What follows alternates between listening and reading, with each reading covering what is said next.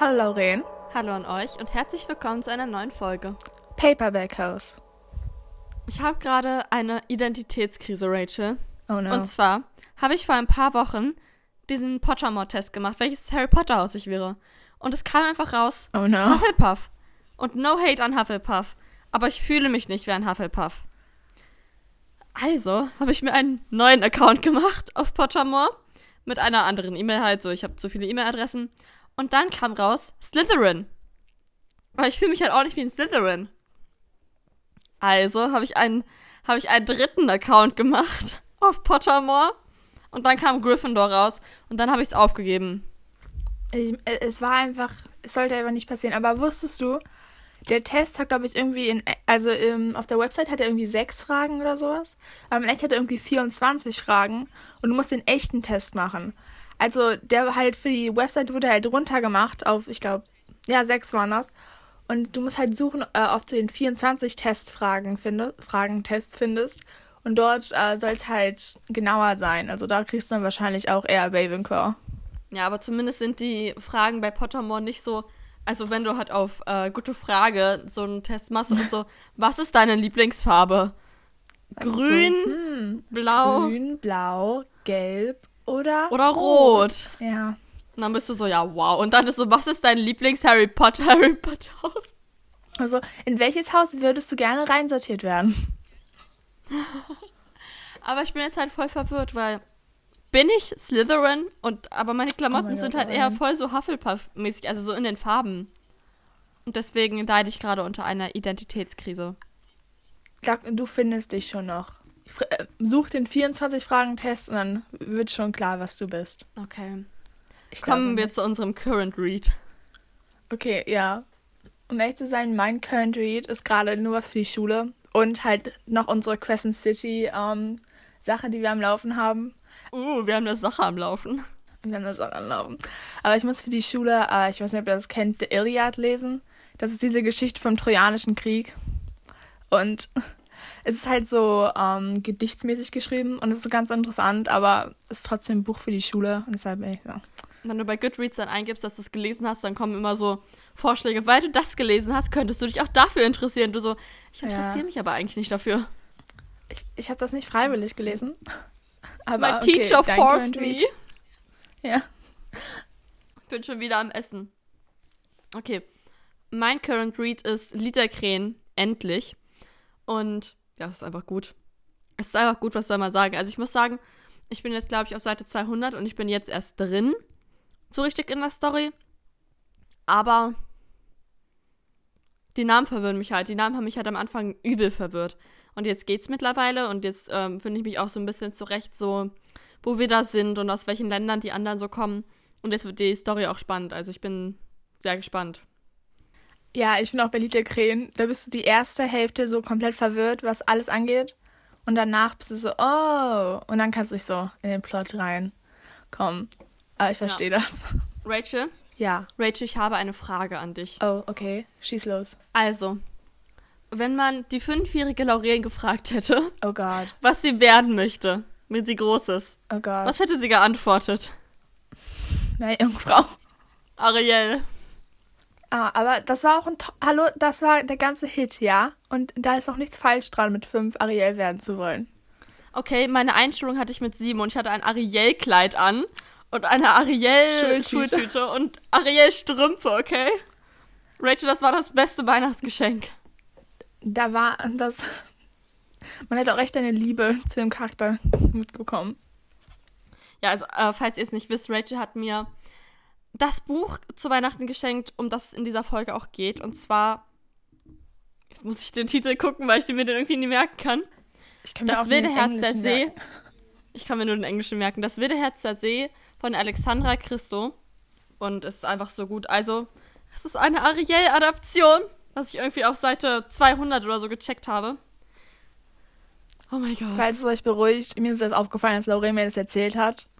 Wow. Ja, okay. Ich, und ich habe das, glaube ich, vor bestimmt vor mehreren Monaten gelesen. Und, ich war, und dann erzählt Laurie mir das vor ein paar Tagen und sich so, oh, stimmt. Das ergibt so viel mehr Sinn. Aber ja. Also es geht äh, um Sirenen und Piraten. Und was vielleicht etwas mehr nach Flucht der Karibik klingt, ist halt echt eine ähm, etwas brutale Ariel-Adaption. Also es geht um die Sirenenprinzessin Lyra und um den Prinzen, aber eher Piraten Elian. Wie sprichst du seinen Namen aus? Ich habe auch immer Elian gesagt. Okay. Also, um ehrlich zu sein, ich mochte Lyra mehr, als dass ich mir wirklich Sorgen gemacht habe, wie ich Elian ausspreche. Ja, schon. Aber wenn ich jetzt hier so im Podcast darüber rede, dann bin ich schon so, wie sprichst du es aus?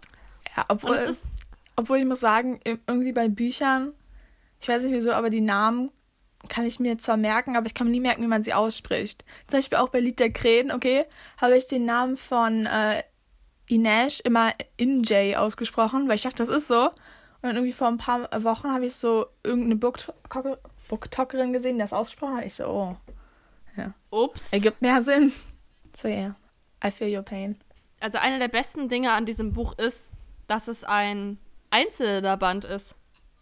Ach so, eins. Ich weiß, uh, auf Englisch heißt es Standalone. Okay. Oder halt. Ja, wir, nein, wir sagen Standalone. Das klingt cool. Ja, Standalone. Okay. Und das hat man so selten. Also, ich meine, ich lese halt auch total gerne so äh, Trilogien oder auch mal gern sowas wie äh, Throne of Glass, also mit gefühlt 10.000 Teilen.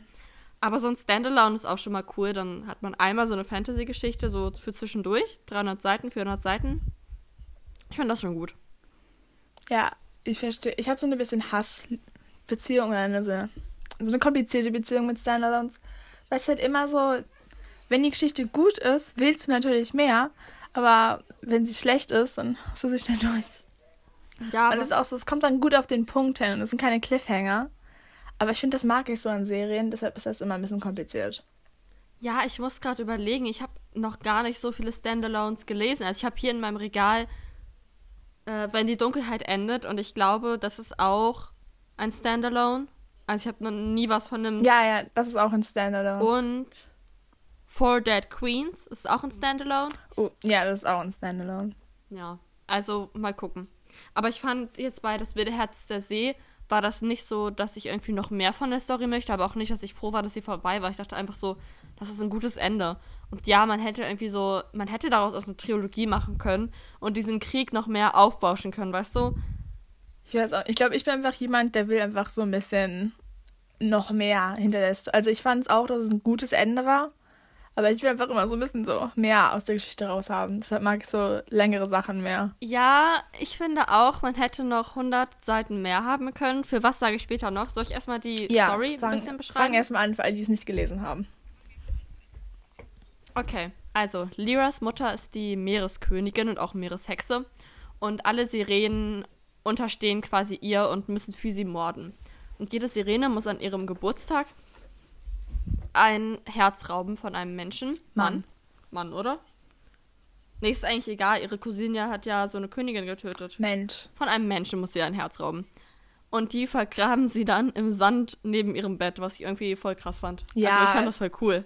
Dass sie so dann immer im Sand nachgebuddelt hat und so das Herz rausgeholt hat. So, ja, es ist noch da auf jeden Fall. Ähm, genau. Und Lyra ist dann am Anfang des Buches mit ihrer Cousine unterwegs, weil ihre Cousine Geburtstag hat. Und sie sind dann an einem Schiff, das auf dem Meer segelt, ein großes Schiff. Und da sind ein Prinz und eine Königin drauf. Also die Königin ist die Mutter vom Prinz.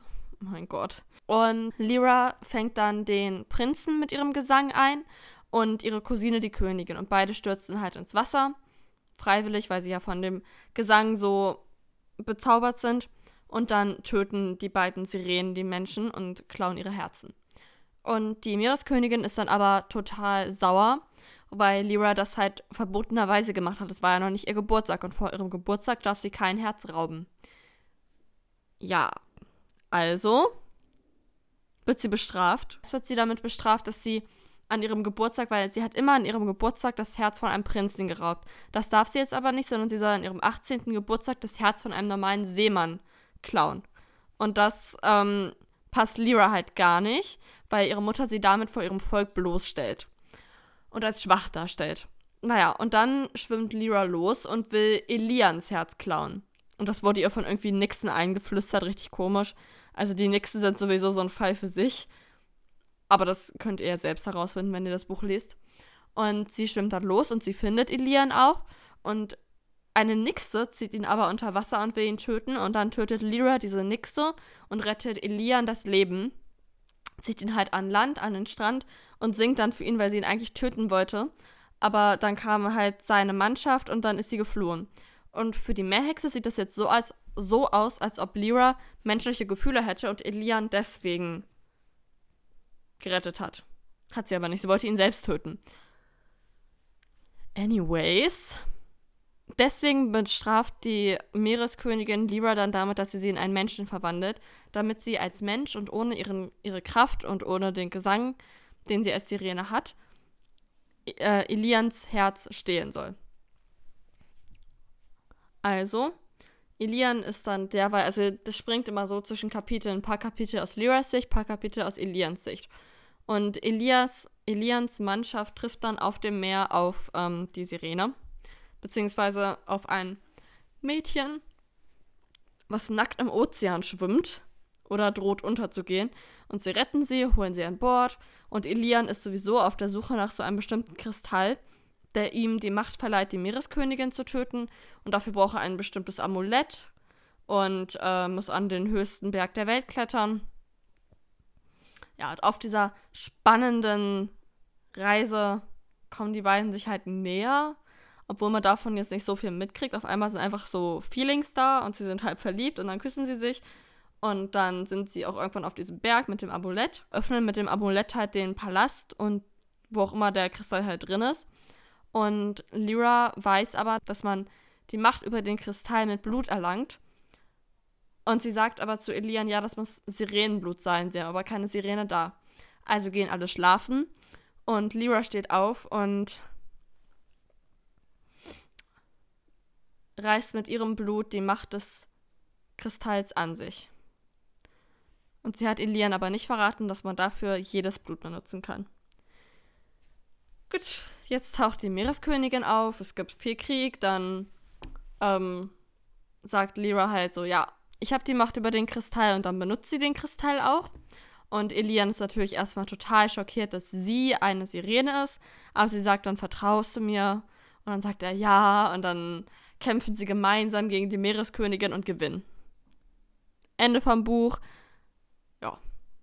Lyra wird dann die Meereskönigin, die neue und Elian Pirat. Und er hätte ja eigentlich als Erstgeborener sein Land geerbt, also den Thron, aber den hat er an seine Schwester weitergegeben, weil er dachte, sie wird eine bessere Königin werden. Und so kann er für immer auf dem Meer herumsegeln und seiner wahren Leidenschaft nachgehen. Genau, um ehrlich zu sein, ich muss sagen, ich fand das Ende, ich weiß nicht wieso, aber ich fand das war so ein bisschen also einfach alles so auf einmal. Das, haben sie, das hätte man auch ein bisschen weiter rausziehen können. Weißt du, was ich meine? Ja, ich fand auch so, auf einmal war sie da auf diesem Berg, die Mutter. Und äh, dann waren auf einmal die ganze Armee bei ihr und sie hat irgendwelche Portale geöffnet und ich war so, okay, lol, what's happening? Genau, ist einfach auf einmal so, okay, bam, bam, bam und dann war's vorbei. Und ich mochte zwar die ganze, also die Kampfszene mochte ich, aber ich fand auch, da hätte man noch ein paar hundert oder vielleicht nochmal hundert Seiten reinstecken können und dann auch noch vielleicht mehr in die Liebesgeschichte investieren können, weil so war es für mich eher so ein bisschen so, ah, okay. Ja, die Love Story. Also diese Idee gefällt mir halt richtig gut. So die Sirenenprinzessin und der Piratenprinz sozusagen. Aber ich finde halt einfach, dass es an der Umsetzung voll gescheitert hat, weil, also er hat sie halt gefangen genommen und dann hat er sie ja quasi erst eingesperrt, dann hat er sie freigelassen, dann hat er sie doch wieder mitgenommen, aber da war nie so wirklich ähm, eine Beziehung, die entstanden ist. Und auf einmal hatten sie anscheinend Gefühle füreinander und haben sich geküsst. Und okay, zwischendurch war mal so ein Satz, irgendwie war da gerade ein Gefühl, was, was er sich nicht eingesteht wollte oder so. Aber das war nie so, dass man das wirklich gemerkt hat. Also ich hätte mir schon noch so 100 Seiten gewünscht, wo dann halt irgendwie mh, mm, zufällige Berührungen sind und lange, intensive Blicke und viel mehr Gespräche und dann nicht mehr ganz so zufällige Berührungen und so der ein oder andere Fastkuss. Also so eine richtige Love Story, wo man richtig dabei ist und das hat mir halt irgendwie komplett gefehlt. Ja, ich fand, es war einfach. Es ging halt nicht darum, dass man die Liebesgeschichte so mitbekommt, sondern es ging einfach darum, dass die Liebesgeschichte da ist. Es war einfach so ein bisschen so, oh. ich fand persönlich, mag es halt, wenn es so ein bisschen, also ich mag, wenn halt jetzt nicht die Romanze so 300 Seiten braucht, aber ich mag es halt, wenn man schon davon was mitbekommt und es auch ein bisschen länger dauert, bis man überhaupt, dass man auch merken kann, dass wirklich da was ist. Und ich fand da das halt einfach ein bisschen zu, ist einfach zu schnell.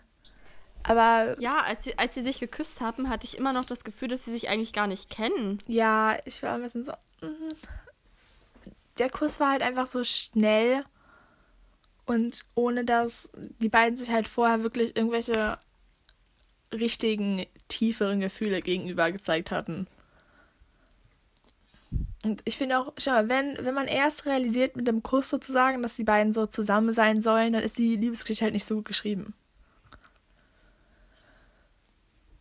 Aber um ehrlich zu sein, ich glaube, die ganze, das ganze Art, wie halt diese, äh, diese Welt und sowas aufgebaut wurde, fand ich eigentlich schon ziemlich cool. Also ich mochte auch das Ganze mit den verschiedenen äh, Ländern, obwohl ich habe mir noch gewünscht, weil es gibt ja manchmal so vorne äh, solche Karten drin in den Büchern und ich glaube, bei dem hier Mhm. gab's das, gab's das nicht, oder?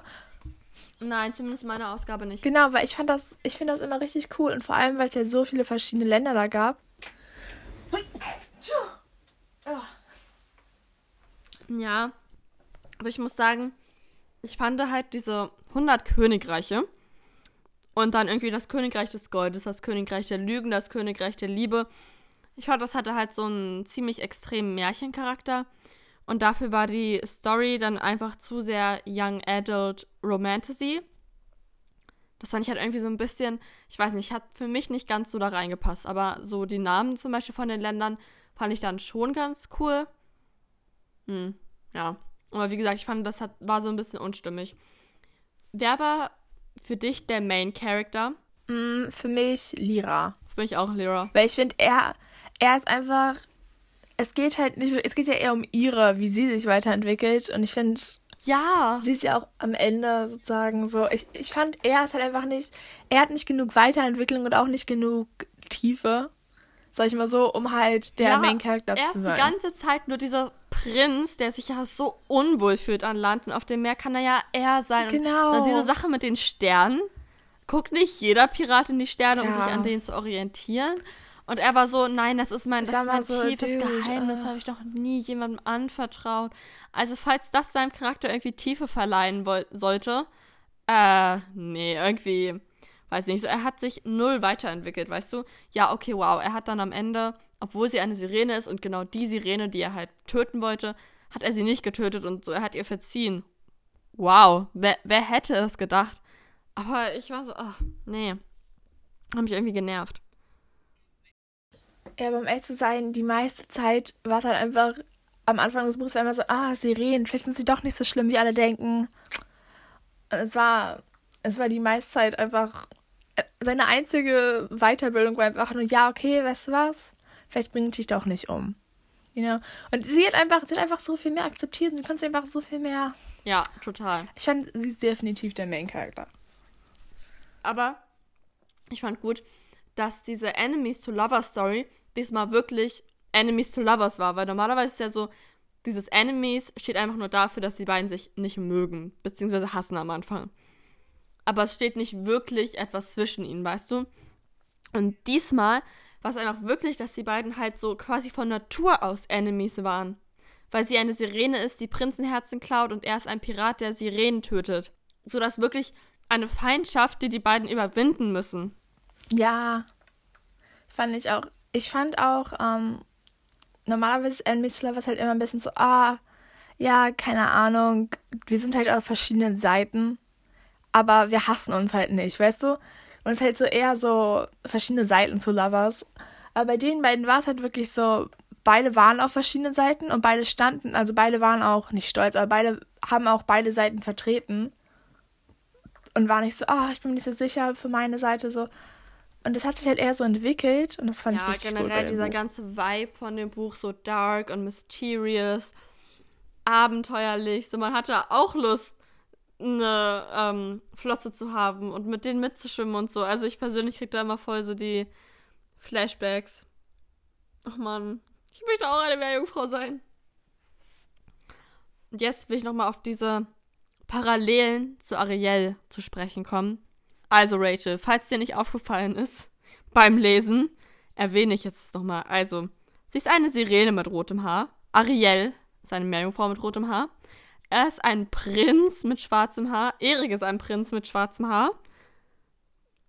Und Lyra rettet Ilian vom Ertrinken, so wie Ariel Erik damals gerettet hat. Und Lyra singt ihm dann auch am Strand was vor. Ja, klar, aus einem anderen Zweck, so um ihn zu töten.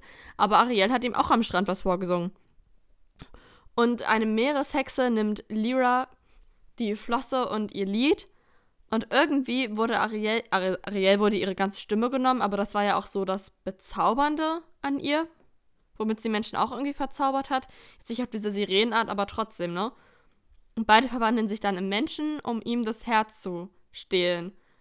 Und klar, in Ariels Sinn ist das eher so, dass sie möchte, dass er sich in sie verliebt. Und in Lyras Sinn ist das eher so, dass sie möchte, dass sie ihn, also sie will ihm das Herz rausreißen, um es ihrer Mutter zu präsentieren. Aber es ist trotzdem es ist so cool, wie hier diese Parallelen zu Ariel gezogen sind und dann trotzdem so cool umgewandelt worden in so eine düstere und mysteriöse Geschichte. Ich, ich finde das total cool, total kreativ. Und ich fand es dann halt auch ähm, am, am Ende sehr gut, ähm, um mal auf Lyras Entwicklung zu sprechen zu kommen, dass sie ihr Herz am Ende Elian gegeben hat. Im übertragenen Sinne damit er sicher ist vor dem Lied von Sirenen, damit das keinen Einfluss mehr auf ihn hat. Und ich fand das schon sehr cool. Generell Liras Entwicklung. Das war schon. Das war ein cooler Twist. Und da hat man auch gemerkt, sie ist der Main Character. Aber Aber ich weiß auch nicht. Okay, mir ist vor allem die Sache mit Ariel, ist mir nie aufgefallen. Ich war einfach immer so, oh, na. ich meine, ich habe das bestimmt irgendwo mal gelesen oder sowas, aber wer weiß. Keine Ahnung. Hast du gerade, ähm, ich weiß nicht, ob du das auf Instagram gesehen hast, hier 300, nein, gar nicht, 80 Grad Wendung. Hast du dieses, wie heißt das, ich glaube Chest of Fandoms oder so gesehen? Ja. Rachel, ich hab's dir ja, geschickt. Nein, aber irgend, du hast mir noch was, ich habe noch irgendwas anderes gesehen. Irgendwas anderes hattest du mir nicht auch noch geschickt, aber kannst, kann, hast du mir das geschickt? Ich glaube, ja. Weil ich habe das, weil dann, ist es, glaube ich, dasselbe, was du mir geschickt hast. Weil ich hatte noch auf ähm, Instagram so eine Werbung dafür gesehen. Mir wurde diese, diese Werbung Buchboxen. auch angezeigt. Ich wette, welche ist das? Ist das die von diesem äh, Schachspiel? Ja. Ja, oh mein Gott. Weil ich habe das erste Buch davon gelesen. Ich so, oh, das zweite kommt raus. Aber dieser Shop ist auch so hübsch gestaltet. Und ich finde normalerweise, also für alle, die jetzt wundern, Chester Fandoms heißt halt die Webseite. Und es ist auch so eine ist eine deutsche Seite. Und normalerweise sind halt, also nichts gegen deutsche Seiten, aber ich finde, normalerweise haben deutsche Seiten halt nicht so dieses, diese hübschen ähm, Website-Designs, aber das hier ist halt, das hier finde ich so hübsch. Und auch die ganzen, und das halt, kauft halt nicht nur Buchboxen, also, falls ihr etwas anderes finden wollt. Und es ist so hübsch und es ist so, oh. Und es gibt auch eine, ähm, also, eine vorherige Box war eine Grishaverse, also auch mit, ähm, Liederkrähen Sachen drin und ich bin so. Okay. Hm? Eine der, der letzten Boxen und zwar heißt die Box äh, Strong Bond und da gab es einfach ein Crescent City T-Shirt. Ein Crescent City T-Shirt, okay? Wieso oh kannte ich diesen Shop nicht vorher? Ich möchte dieses T-Shirt haben. Ja, oh, die haben so hübsche Sachen und ich bin ich bin extrem eifersüchtig. Jetzt gerade haben die, glaube ich, eins von Reich der Sieben Höfe und noch einen Waldelfe. Schau mal, die haben einfach nicht die, die ich möchte. Die haben nicht die hübschen T-Shirts, die man braucht. Und generell haben die aber richtig viel Bookish Merch, also auch Bookish Merch, also auch Kerzen und Shirts und Tassen. Ich liebe Tassen. Ich finde einfach so Bookish Tassen so süß. Und ich sehe auch immer auf Instagram, äh, ich glaube, entweder Fairy Loot oder Owl Crate machen immer Tassen mit ihren äh, Buchboxen und ich bin mal richtig eifersüchtig, weil die sind so hübsch. Ach. Also ja.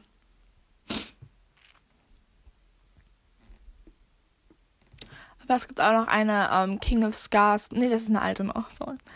Aber ich glaube, aktuell gibt es gerade. Ich guck mal.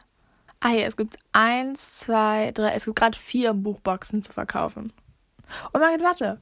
Ist diese eine wie hieß, wie hieß nochmal die Autorin von, ähm, vom, von Warrior and Peace? Stella. Genau, weil die hat dieses, die, die, die hat auch dieses eine Buch geschrieben, wovon ich das äh, mit dem mit dem Schachspiel. Ja, ist mir gerade aufgefallen. Also hier steht in Kooperation mit Stella Tuck. Werde ich muss mal gucken. Weil das fand ich sogar gut. Als ob, oha. Ja, sie hat echt viele äh, Dings gelesen.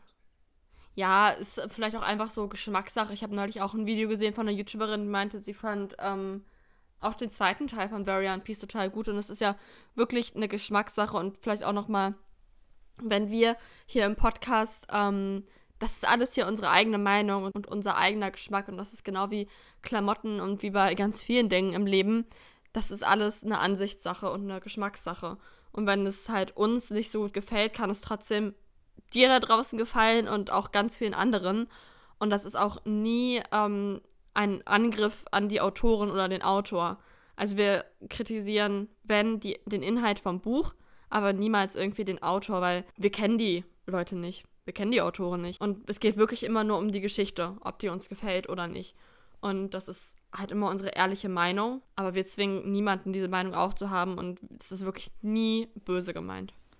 Ja, und ich gucke auch gerade durch diese äh, Buchliste von den Büchern, die sie geschrieben hat. Und oh mein Gott, richtig viele Bücher geschrieben, die ich schon gelesen habe.